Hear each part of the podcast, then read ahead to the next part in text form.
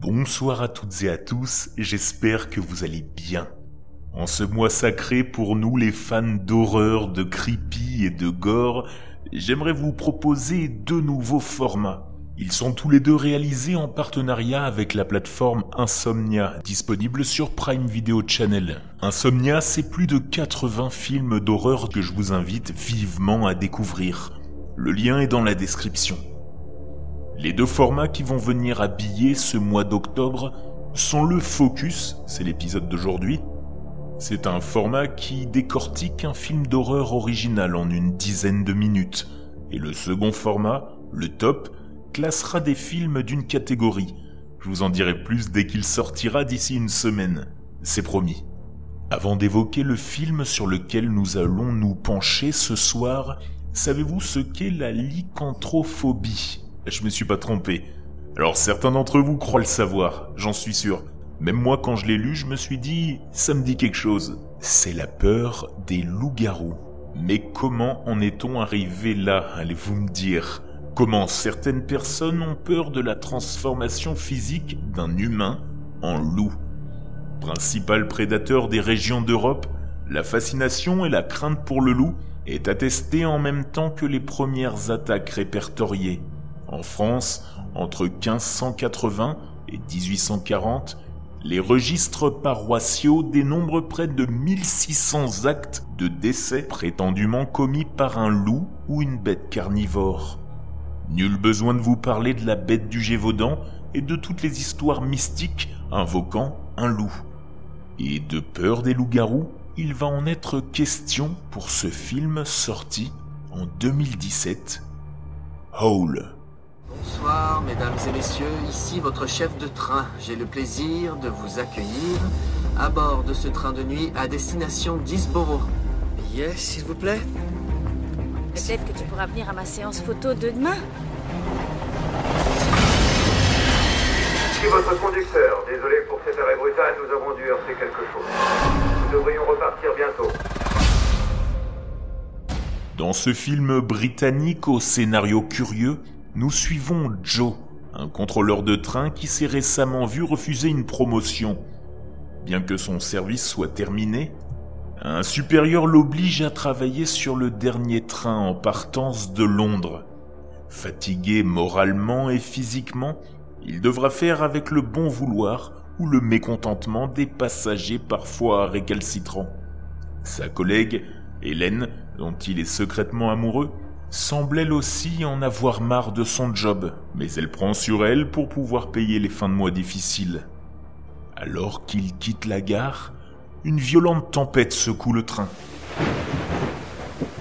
À chaque arrêt, de plus en plus de passagers partent, jusqu'à ce qu'il ne reste plus qu'une poignée de personnes, dont Joe et la fille du chariot athée, Hélène. Sur leur chemin pour leur destination finale, dans tous les sens du terme d'ailleurs, Eastborough, dans le nord du Royaume-Uni, le train se déplace en pleine nuit à travers une forêt dense. Malheureusement, l'élément perturbateur de cette histoire, c'est un mignon cerf qui traverse les voies et se fait percuter. Le conducteur du train, Tony, doit s'arrêter d'urgence pour retirer la carcasse du cerf de la voie. Mais alors que Tony s'efforce de déplacer la carcasse sanglante, il est soudain attaqué par une créature inconnue. Alors, ça vous donne envie? Pour l'avoir regardé, parmi les points positifs, le film met seulement un quart d'heure avant de démarrer. C'est pas le cas de tous. Juste le temps de mettre en lumière les différents protagonistes et la situation. Quelques minutes sont nécessaires pour installer le doute et le stress une fois le train arrêté. Mais après, c'est parti. Une sortie hasardeuse dans les bois pour rejoindre à pied le prochain arrêt, un retour en fuite qui ressemble à une débâcle face à une menace inconnue, les instincts et les caractères de chacun qui vont ressurgir et apporter encore plus de tension dans un groupe assez hétéroclite, tout est réuni pour une bonne soirée paillarde à l'ancienne.